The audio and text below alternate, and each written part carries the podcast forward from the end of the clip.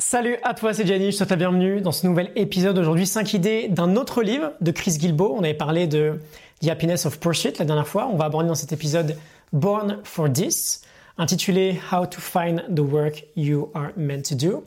Euh, comment identifier le job pour lequel tu es fait. Un très bon livre. On va parler de loterie professionnelle, d'infinité de plans, de développer les bonnes compétences, de savoir résoudre des problèmes. On s'inspire bien sûr de la Morning Note, la fiche PDF dont le lien est en description. Born for This de Chris Gilbo, on est parti, première idée, comment gagner à la loterie professionnelle? J'ouvre les guillemets, il nous dit pour faire simple, voici ce que nous recherchons. Un job qui nous rend heureux, de la joie, qui est financièrement viable, de l'argent, et qui maximise les compétences qui nous sont propres, du flow. Je ferme les guillemets. Joie plus argent plus flow, c'est la formule du ticket gagnant de la loterie professionnelle selon Chris Gilbo. On veut faire une activité qui nous rend profondément heureux, qui ne soit pas uniquement un hobby et qui matche avec nos propres capacités. Et on peut faire du coup un très gros parallèle avec le concept du hérisson de Jim Collins ou même directement avec celui de le modèle de l'ikigai en fait.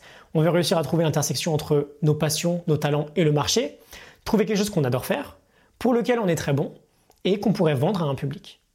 Donc premièrement, on peut euh, s'arrêter là-dessus un petit peu et potentiellement déjà gagner en connaissance personnelle sur tout ça. Qu'est-ce que j'aime faire au quotidien? Qu'est-ce que j'aimerais vraiment faire à l'avenir peut-être? Dans quoi suis-je bon aujourd'hui? Ou quelles sont les compétences euh, sur lesquelles j'aurais encore envie de progresser et de devenir excellent? Et bien sûr, comment je pourrais trouver un moyen pour être payé à faire ce job-là? On ne prend jamais trop le temps de se poser ce type de questions, mais elles sont fondamentales. Donc joie, argent et flow, il ajoute trois points supplémentaires. Avoir en nous cette intention forte de réussir à trouver ce type de job, il ne va pas nous tomber du ciel. Acheter un maximum de tickets, dans le sens où c'est rarement au premier essai qu'on trouve ce type de ticket gagnant. Ça va demander plusieurs tentatives, plusieurs expérimentations. Et dernier point, il nous dit de procéder par élimination. Chaque nouvelle expérience sur un projet nous aide à affiner ce qu'on veut vraiment. Idée numéro 2, prévoir un maximum d'options du plan B au plan Z. J'ouvre les guillemets. Les codeurs utilisent des algorithmes si alors pour faire tourner des programmes. Si une certaine action est vérifiée, alors une autre est automatiquement exécutée. Nous pouvons également appliquer cette idée dans la programmation de notre carrière. Je ferme les guillemets. Et oui, lorsqu'on veut se lancer, cette idée est très intéressante. On veut avoir un maximum d'options. On en parlait avec euh, Antifragile de Nassim Taleb, je te mets un lien en description.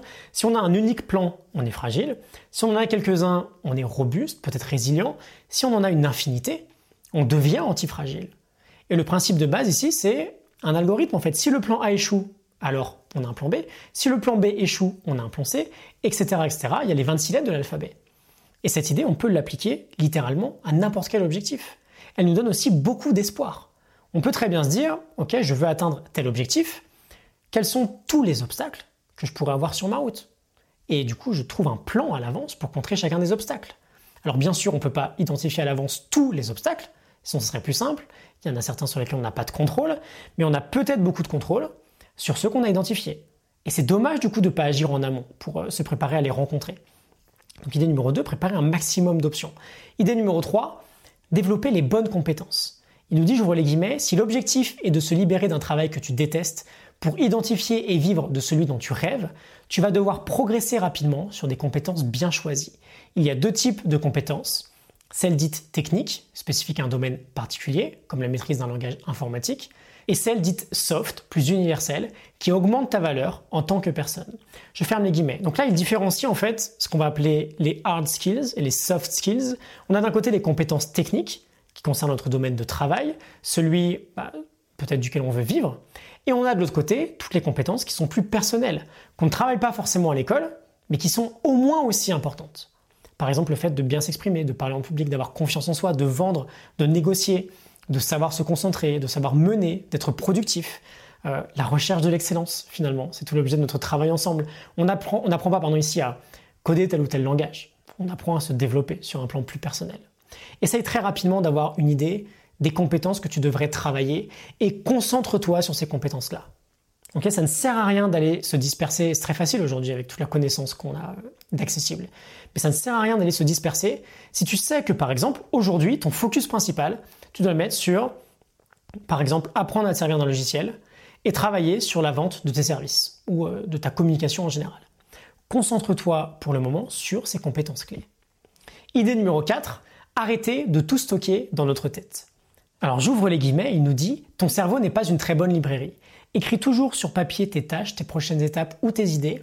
Si tu recherches une bonne idée de business, prends un sujet spécifique dont on te demande toujours conseil et écris tout ce que tu sais sur ce sujet. Je ferme les guillemets. On a là aussi une idée sur laquelle on revient très souvent, on parle de charge mentale en fait.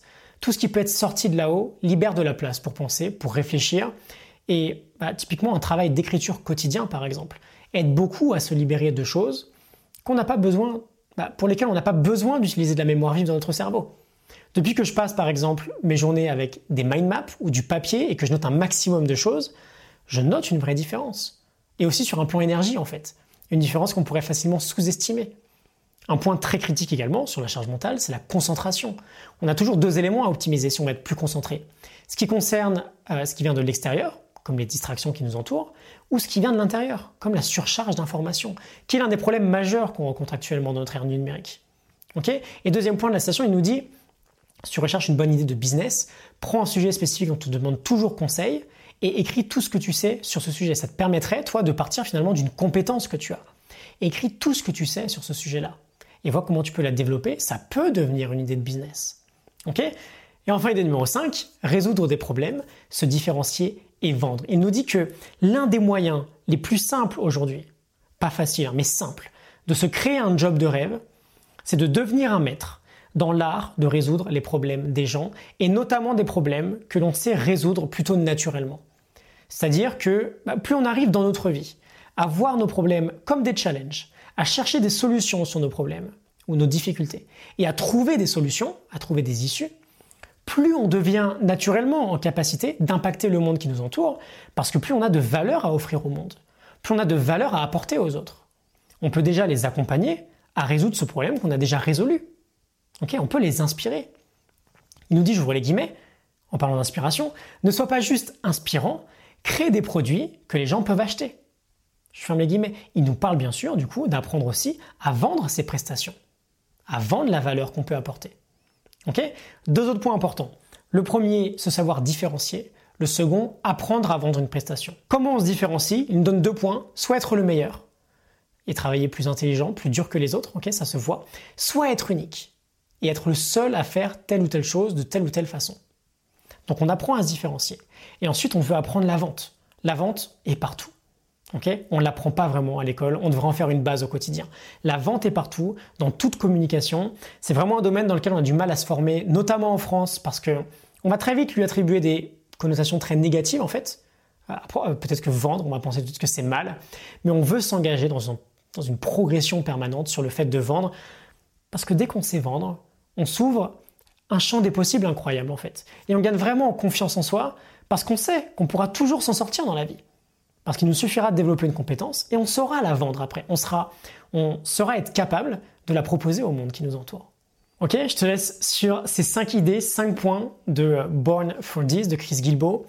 Un petit récap, comment gagner à la loterie professionnelle, prévoir un maximum d'options, du plan B au plan Z, développer les bonnes compétences, arrêter de tout stocker dans notre tête et résoudre des problèmes, se différencier et vendre. Je te laisse la morning note avec le lien en description. J'espère que tout ça te parle, que ça t'inspire.